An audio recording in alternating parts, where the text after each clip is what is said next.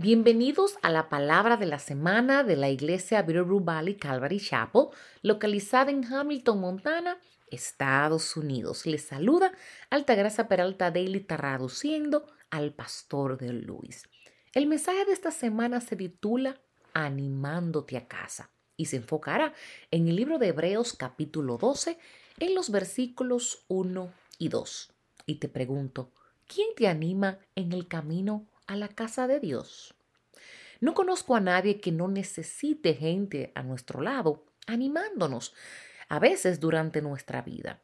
Todos pasamos por temporadas en las que podemos sucumbir fácilmente a los elementos que se nos presentan.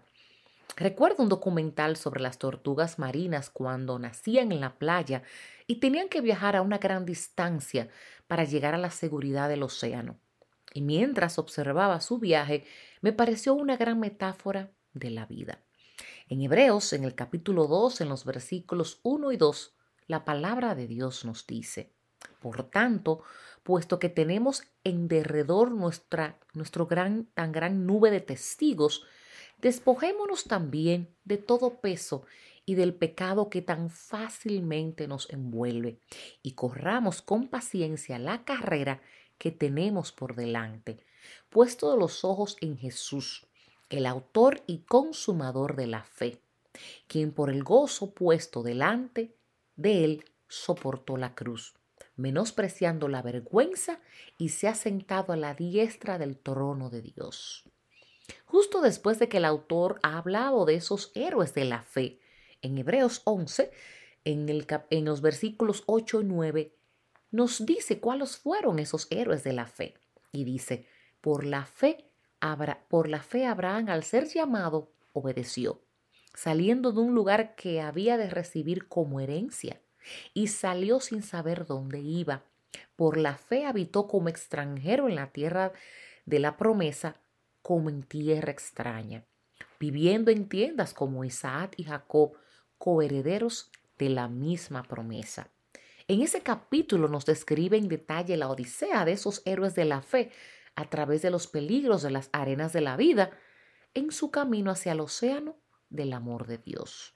Vaya, queridos, piensen en esto mientras se sienten varados en la playa luchando en la arena para llegar a casa. Verás, tenemos una gran nube de testigos que nos han predecido en el mismo camino y lo han logrado. Están en la línea laterales después de haber completado la carrera, animándote a ti y a mí a casa, a la casa de Dios. De hecho, parece que más que palabras de ánimo y victoria, en realidad están ofreciendo sugerencias para asegurar nuestra victoria. ¿Qué sugerencias? Preguntas. Bien, nos dice el autor, despojémonos de todo peso y del pecado que nos asedia y corramos con paciencia la carrera que tenemos por delante. Esa nube de testigos ofrece dos sugerencias. Primero, no te agobies con las cosas de la vida anterior. Y segundo, sigue corriendo incluso después de que estés cansado. Este ha sido el pastor Deo. Bendiciones. Para mayor información y recursos en español, por favor, visita nuestra página web www.bvcalvary.com en la sección Español. Si este mensaje ha sido de bendición para ti, compártelo con quien deseas que sea bendecido. Visita nuestro canal de YouTube, Bitterroot Valley Calvary Chapel. Y si necesita que oremos por ti, por favor, envíanos un correo electrónico a oración arroba bvcalvary.com. Y oramos para que tengas una maravillosa semana en el Señor.